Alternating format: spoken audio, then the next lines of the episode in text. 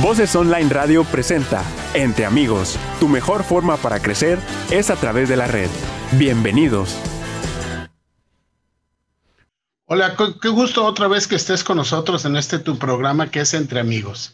Te transmitimos desde la ciudad de Monterrey, Nuevo León, ubicados en el centro de la ciudad, en la cabina de Voces Comunicación, ubicados en la calle de Platón Sánchez, 321 Norte, 321 Norte, frente a la Plaza de la Luz.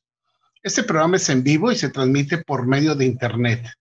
Hoy tenemos un contacto por medio de una aplicación que es Zoom y nos vamos a contactar a la Ciudad de México para tener una plática que es muy interesante, una plática que muchos de nosotros pues hemos visto gente, pero no tenemos conocimiento de esto.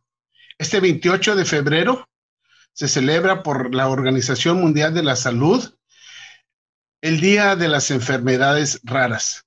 Yo me contacto a la Ciudad de México con la doctora Perla Rodríguez Ledesma. Ella es médico genetista, es docente de la Universidad Nacional Autónoma de México, es investigadora por el CONACYT es coordinadora de tamiz neonatal en la Secretaría de Salud desde el 2017.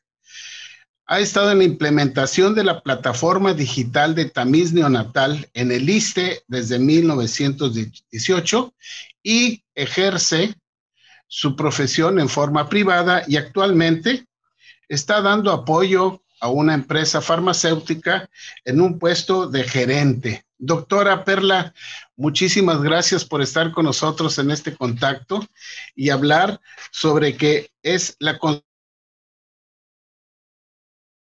Bueno, pues un saludo.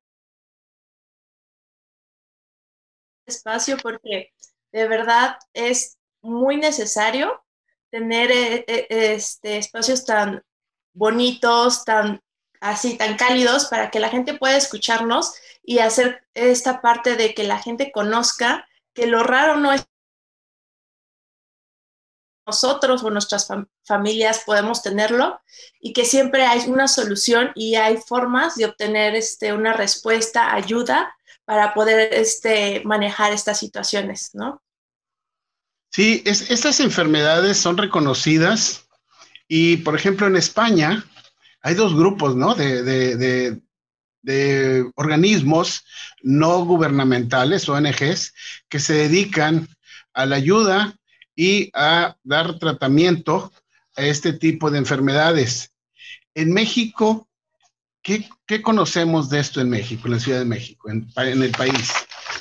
Aquí en, el país ha sido, este, de verdad que ah, a la medida de lo que se ha podido, eh, empezar con una norma oficial mexicana que nos dé un tamiz neonatal. Y eso nos ayuda, el tamiz neonatal es aquel, aquel que se hace cuando nace el bebé y se le pica en el pie, se toma sangre y se busca algunas enfermedades que si se diagnostican a tiempo y se recibe el tratamiento, van a poder vivir su vida como si no padecieran la enfermedad. Ese es el propósito del tamiz neonatal. Tenemos esa herramienta que lleva décadas en México y después, este, para lo que fue el sexenio de Felipe Calderón, se puso un, este, un presupuesto de gastos catastróficos para enfermedades raras.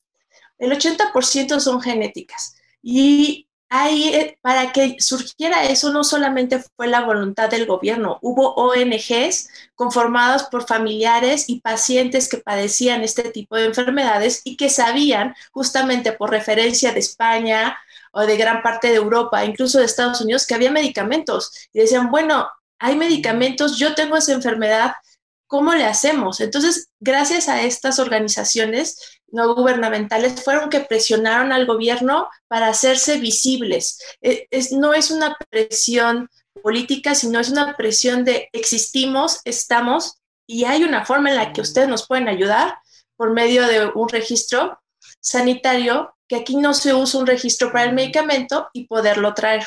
Entonces, por medio de estas ONG son las que están organizando los eventos de concientización y son muchas las enfermedades tal vez a mí me toca esta parte del nacimiento, pero la mayoría se expresa cuando ya son adultos. Entonces, tenemos que hacer como esta parte de, desde los médicos, platicar y saber que existen. Y además con las ONGs que existen en México, que son muy, muy proactivas, muy movidas, este, eh, los localizas fácilmente, ellos también te ayudan a, entender cómo va el camino y el acceso. El acceso al medicamento es un tema. Puedes tardar hasta un año, una vez que 15 años, de 10 a 15 años en el diagnóstico y a veces hasta un año o año y medio para el tratamiento, para que te den el tratamiento. Entonces son muchas etapas en esta ruta, ¿no? Sí, fíjense, desde 1973 que se hizo este tamiz, por medio del gobierno, ha ido mejorando, hay un tamiz ampliado, hay un tamiz eh, corto, pero con esto podríamos decir que hay cerca de 7.000 enfermedades raras a nivel mundial. De estas, se dice que México tiene 20 enfermedades raras. Registradas. Registradas, ¿verdad? Registradas, porque es, ese registro es reciente. O sea, no lleva muchos años, pero hay más, hay más enfermedades raras. El, punto, y justamente ese registro es empujado por este, las ONGs eh, con los pacientes para levantar la mano y decir, oye, yo existo, tengo fenilcetonuria, tengo mucopolisacaridosis tipo 1, y aquí estamos, ¿no? Y es como lo están registrando para poder comprender este, cuáles son las necesidades de nuestra población y poder adquirir esos medicamentos. Por eso se lleva ese registro, porque tal vez va a haber enfermedades que, que, uno las puede leer en el Harrison y dicen, no, pues eso nada más es población europea del norte, del pueblito chiquito, y ahí, ahí las vas a ver. y el gobierno tendría que comprar ese tratamiento, pues no sabemos, no sabemos si hay pacientes, ¿no? Entonces hay que, hay, que invitar a, a, a las personas que conocen a, gente que tenga enfermedades raras y, yo les digo, ¿qué es una enfermedad rara? ¿Cómo la sospechamos? ¿Cómo podríamos empezar ahí de qué pasó aquí? Muchas veces llegan, este, cuando te empiezan a contar, ¿no? Eh, es que fíjese que siempre en mi familia, eh, como que todo mundo se pone mal del riñón se le, y se deja funcionar el riñón como a los 40 años y se andan muriendo antes de los 50. Y a veces tenían problemas de dolor de cabeza o les dolía mucho las manos, las manos y los pies, pero pues como que toda la familia de mamá salió así. O todos tenían algo así como manchitas en, en la piel y además este, le salían como bolitas, pero lo ven como algo familiar. Dicen, no, pues es que sí es toda la familia. Y ya cuando uno los explora y los ve, dicen, no, pues no es, tu, no es que tu familia sea así, tienen una enfermedad que se ha ido heredando y, y pues ellos se adaptaron a verlo como una condición familiar y no lo era. Y además hay tratamiento. Eso eh, eh, lo compartía antes de, entrar al programa. Eso me pasó con una familia de, cuatro hermanos entre la edad de 32 y 21 años, en donde uno tenía problemas de riñón, uno tenía ya este, problemas este, de sordera, y como las enfermedades raras son tan abigarradas, puedes tener síntomas neurológicos, problemas renales, pues como que van a muchos médicos y dicen, pues no, o sea, no es una cosa, no es la otra. Y, ese, es otro, ese es otro dato característico de las enfermedades raras, que no llegan a un diagnóstico concreto, como que ven muchos doctores, les dicen un diagnóstico, les dicen otro, pero ninguno les resuelve el problema. Esa es otra característica, cuando no tienes un diagnóstico, cuando varios de la familia parece que tienen lo mismo, pero no. Y ya cuando les dije, bueno, les hago la prueba, este, salieron positivos, todos para la enfermedad de Fabry en ese momento. Y, y platicando con ellos me decían, es que mi mamá, mi mamá murió de una hemorragia cerebral, pero tuvo problemas de riñón, le dolían siempre las manos y toda la familia pensaba que estaba loca porque siempre decía que le dolía. No, pues sí le dolía, era una neuropatía. Claro que le dolía.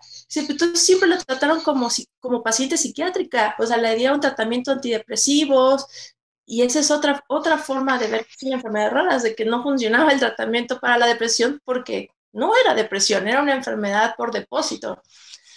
Y la pregunta más fuerte que me hicieron estos hermanos fue, ¿qué va a pasar, doctora? vamos a, vamos a pasar por lo mismo que mi mamá, vamos a tener hemorragias cerebrales. Y les dije, no, si ustedes entran al IMSS y entran al proceso de admisión a un tratamiento. Porque ya sabemos qué enfermedad es, ya tiene nombre, apellido y además en México tenemos cómo tratarla. Y, y la pregunta siguiente fue, si mi mamá hubiera tenido diagnóstico, ¿estaría viva el día de hoy? Y eso es lo que tenemos que tener en mente el día de hoy, por los que se fueron, por los que ya no están y por los que queremos que sigan estando, ¿no? Porque sí hay una solución. Y sí van, y, me decía uno de ellos, el más grande, quiere decir que yo voy a poder ver a mis nietos, voy a poder ver a mi hija crecer, tener nietos y hacer una vida normal, lo que no pudo hacer mi mamá. Sí, sí vas a poder. Ese es lo importante de entender por qué tenemos que ser lo más rápido posible en sospechar en una enfermedad rara. Entonces, cambiamos no solamente la historia del paciente, cambiamos historias de, dolor generacional, de vida, de generaciones de dolor y dolor pueden cambiar. A partir de un solo diagnóstico podemos cambiar lo que venga después. A nivel estadístico, es una cosa muy importante. ¿Cómo se considera una enfermedad rara? ¿Cuántas eh, personas tienen que padecerlo y en qué población o a qué número de, habitantes o de población debe de aparecer? Lo que consideran es que no sean más de cinco este, personas con este padecimiento en 10.000. Pero habrá regiones en las que no este, sean todavía más o sean menos, o sea, 5 en 10 mil, pero tal vez nosotros tengamos mayor incidencia en algunas enfermedades que Europa, por decir algo. Entonces, hay que revisar eso porque muchas veces nos decían, es que porque ustedes tienen tantos pacientes con eh, mucopolisacaridosis tipo 2 y en Argentina casi no hay. Incluso en Latinoamérica hay poblaciones en donde a pesar de que tengamos eh, eh, acotado este concepto por población, a veces tenemos más en ciertos países que otros. Es, importante entonces el poder tener el conocimiento, no solamente médico, sino el conocimiento a nivel general de la población de que existen estas enfermedades raras y podemos dar una orientación eh, hacia dónde dirigirse para estudiar, ¿verdad? Claro, desde el médico general, la, clave es la anamnesis, preguntarles antecedentes heredofamiliares. ¿Qué es lo que hay más en tu familia? ¿Qué sucedió aquí? Pues, y ahí es donde uno empieza a desmenuzar. El árbol genealógico que hacemos los genetistas sale de los antecedentes heredofamiliares. Entonces, un médico general ya tiene la herramienta. Hay que tomarnos ahora sí que el tiempo, ¿no? Cuando tengamos estos pacientes que les han dado muchos diagnósticos, que han pasado por muchos médicos, pues preguntémosles, preguntémosles un poquitillo más acerca de la familia y todo, y, cómo ha ido evolucionando ese cuadro, se ha ido cambiando, y ahí es donde vamos a ir aproximándonos y empujando un poco más para ver hacia, hacia dónde podemos este, ayudar a, nuestros pacientes. ¿Hay, ¿Hay, algo que se haga este 28 de febrero en relación a lo que es el Día Mundial de las Enfermedades Raras? Sí, generalmente se hace un foro político con los diputados o con senadores en la asamblea para hacer concientización con ellos, porque al final son los que nos ayudan a impulsar estos, estos presupuestos, porque hay que tener en cuenta que los medicamentos son muy caros, o sea, no hay, no hay una familia que pueda adquirir este, este tipo de medicamentos. Eso por una parte, o por otra, eh, a nivel de, a nivel de público en general, se, se hacen diferentes, por ejemplo, en el paso de la reforma se han puesto fotos, fotos de cómo se ven estas personas con enfermedades raras y a veces no se, ven tan normales, hay otros que sí en la cara se puede observar y, y, y poder hacer todo este tipo de, de mediante el arte, dar a conocer cómo se ve este, e, estas diferentes enfermedades y que no son enfermedades, son seres humanos que están ahí, ¿no? Entonces sí se hacen varios eventos. Es increíble, ¿no? Porque, por ejemplo, ahora que estaba yo investigando sobre esto, enfermedades raras, hay una mujer que participó en las Olimpiadas y tiene el problema de la fenilcetonuria. Sí, o sea, son gente que puede convivir con nosotros siempre y cuando esté diagnosticada, tenga su tratamiento y salga adelante.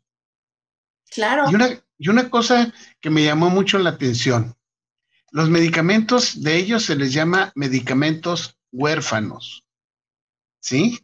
Porque son únicos y solamente son producidos para ese tipo de problema que tiene la persona. Sí, sí, así es. De hecho, eh, no necesitan un registro sanitario, necesitan nada más una autorización y pasan.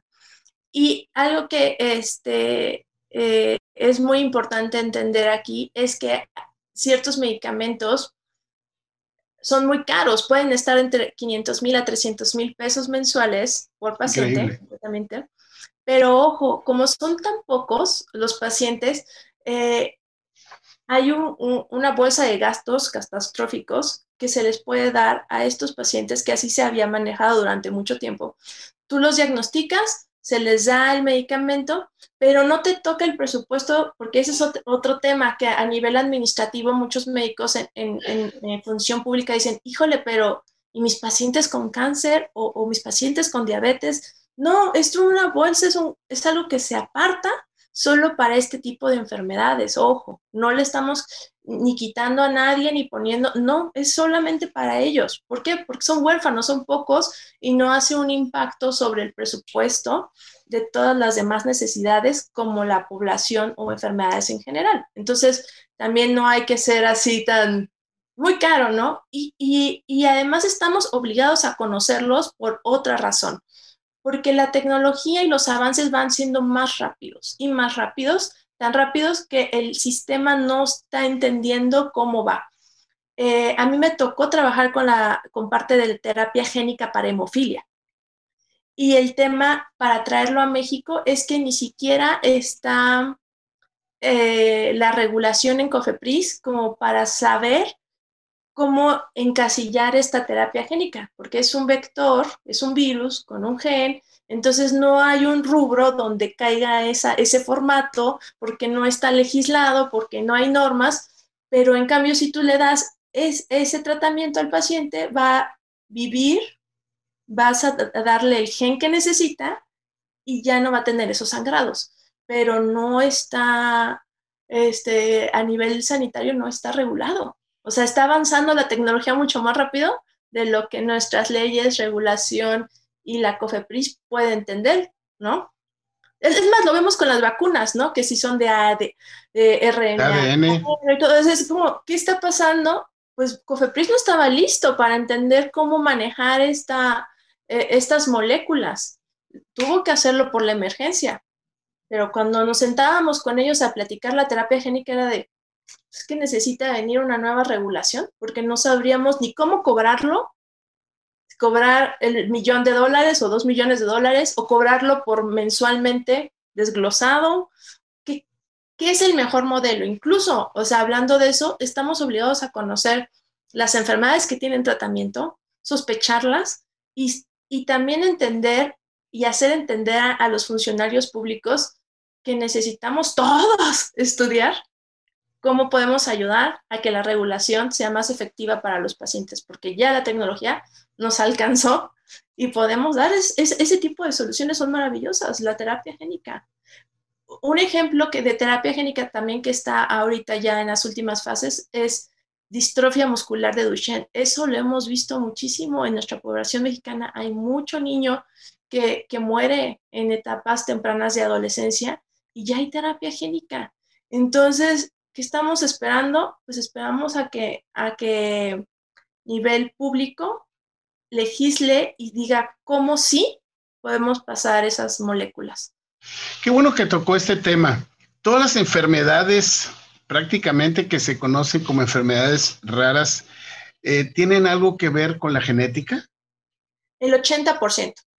El 80%. Otras van a ser virales, otras van a ser este, eh, de algún otro tipo de infecciosas que solamente se dan en, ciertas partes del mundo, pero no todas, son, no todas son genéticas, pero en su mayoría sí. En su mayoría son genéticas. Cuando son genéticas, se les hace una información y se les da seguimiento a estos familiares para un posterior eh, desenlace de procreación que tengan presente este tipo de enfermedad y que tienen un riesgo de padecerlas? Sí, se da una, lo que nosotros llamamos, se da un asesoramiento genético, si es que se va, hay posibilidad de heredarla. Y también hay cosas que tenemos que respetar muchísimo de la privacidad de los pacientes, porque hay pacientes que, que cuando tienen una demencia temprana, eh, genética con un 50 de riesgo a su descendencia y que ya tienen hijos, te pueden decir, yo no quiero que usted haga el estudio o le diga a mis hijos que tengo esta enfermedad porque si es el 50% de riesgo, tal vez no me van a cuidar si saben que por mi culpa lo van a tener. tenemos que tener todo un equipo multidisciplinario de tanatólogos, psicólogos, incluso hasta psiquiatría puede entrar para poder dar cuando el riesgo es tan elevado como el 50%, cuando es tan este, incapacitante como para hablar de una demencia. Tenemos que entrar con un equipo de varios este, especialistas para poder manejar estos diagnósticos, el duelo, quitar la palabra culpa, porque nadie, nadie desea ni lo haces activamente pasar la enfermedad si no tenías conocimiento, si el diagnóstico llegó tarde.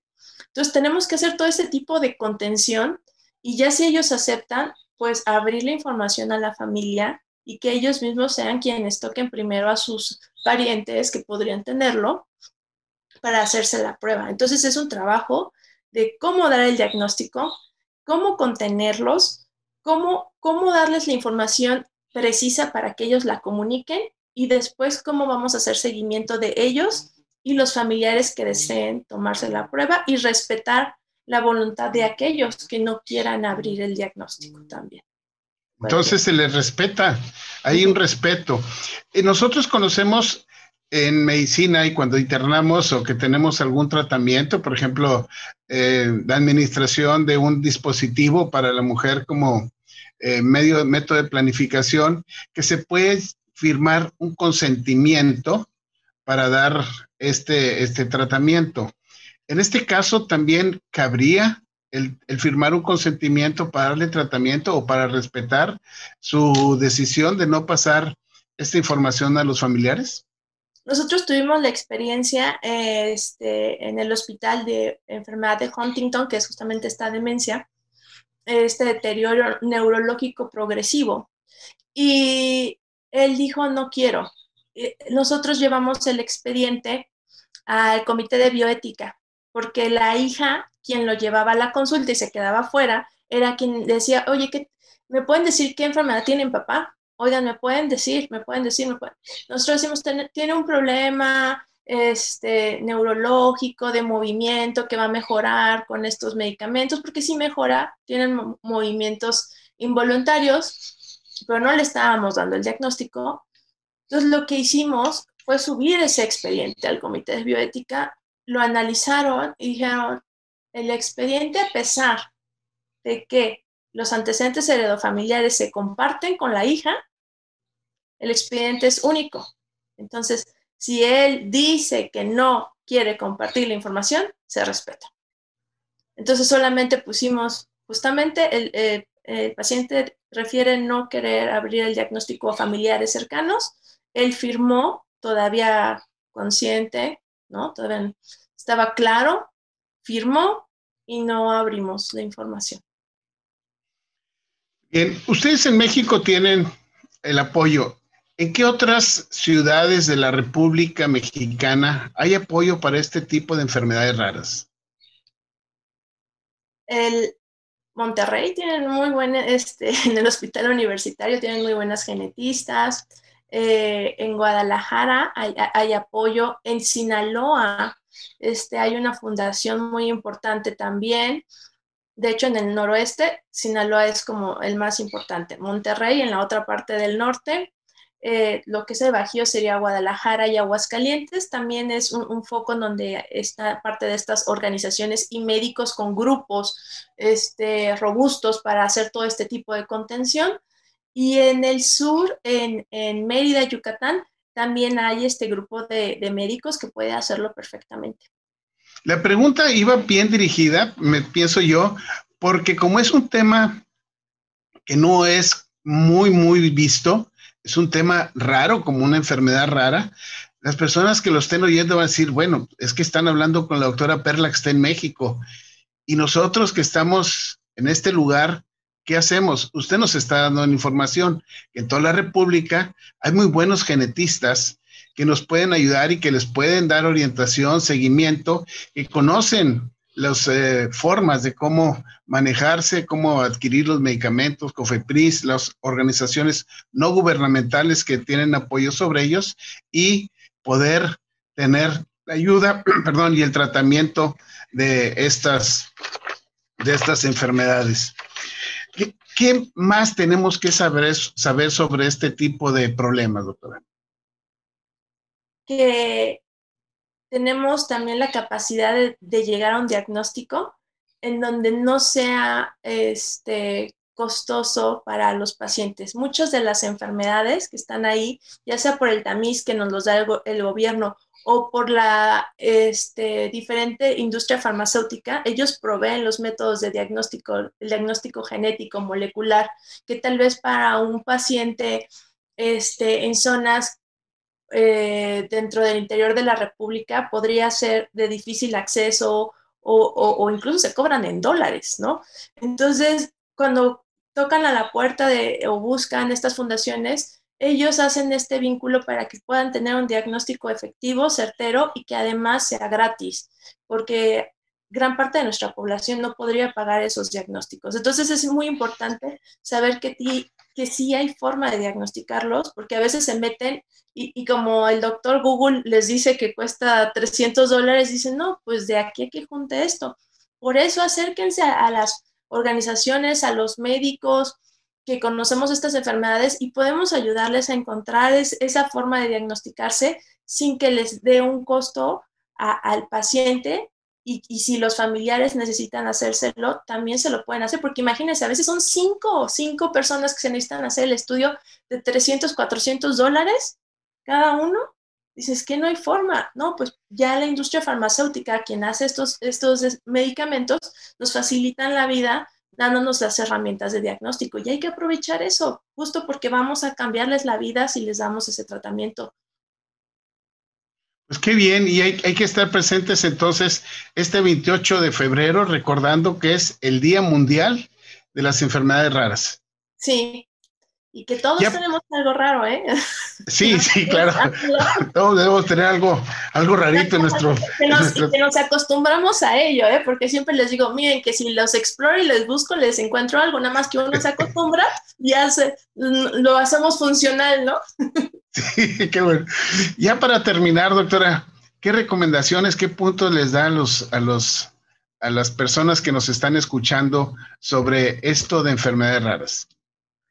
Eh, que si ustedes sospechan, por lo que yo les decía, de que es que en la familia nos pasa esto, nos pasa aquello, este, platíquenlo, eh, busquen eh, un centro en donde haya un genetista, que siempre va a haber ayuda disponible y medios, que es más la ayuda que pueden encontrar que el miedo ¿no? Entonces lo, importante es ser valientes. Lo más importante es ser valientes para poder hacer las preguntas adecuadas al médico y poder obtener esa, esa ayuda a tiempo y que puedan contar otra historia de vida muy diferente a la que pudo haber pasado si no hubieran tenido un diagnóstico y un tratamiento adecuado. Qué bien, qué bueno. Pues la doctora Perla Rodríguez Ledesma se encuentra en la Ciudad de México. Le voy a dar su correo, es Perla Janet con doble N, arroba me.com. Su teléfono es el 55 40 90 47 02 para cualquier asesoría o cualquier duda, alguna pregunta que tuvieran, doctora, lo voy a subir yo para que lo vean aquí en la página de Facebook, que tengan sus datos y pues estar pendientes de todas estas situaciones que empezamos a conocer, que tratamos de dar a que la gente sepa que hay este tipo de problemas, este tipo de enfermedades raras que están en México, que son presentes y que tienen la oportunidad de ser diagnosticadas, tratadas y hay apoyo tanto de organismos gubernamentales como no gubernamentales para el manejo y el bienestar de estas personas. Claro. Pues es un gusto el haber estado con ustedes. Les recuerdo que este programa se va a fijar en el canal de YouTube de, Entre Amigos. Es Doctor Córdoba Entre Amigos. Te encargo que nos des un like y la dirección de este programa a cargo del ingeniero Benjamín Rivera. En el audio control ahora por Zoom que nos está transmitiendo, Benjamín Alex Rivera. La doctora Perla, muchísimas gracias por estar en contacto ahora en esta en este día tan importante para dar este tipo de información sobre enfermedades raras. Yo soy Roberto Corde y me despido de ustedes. Doctora, muchísimas gracias. Muchas gracias. Y un abrazo a la distancia. sí, gracias a distancia. y a cuidarse porque tenemos una pandemia. Muy bien. Voces Online Radio presentó Entre Amigos. Tu mejor forma para crecer es a través de la red. Escúchanos en la próxima emisión.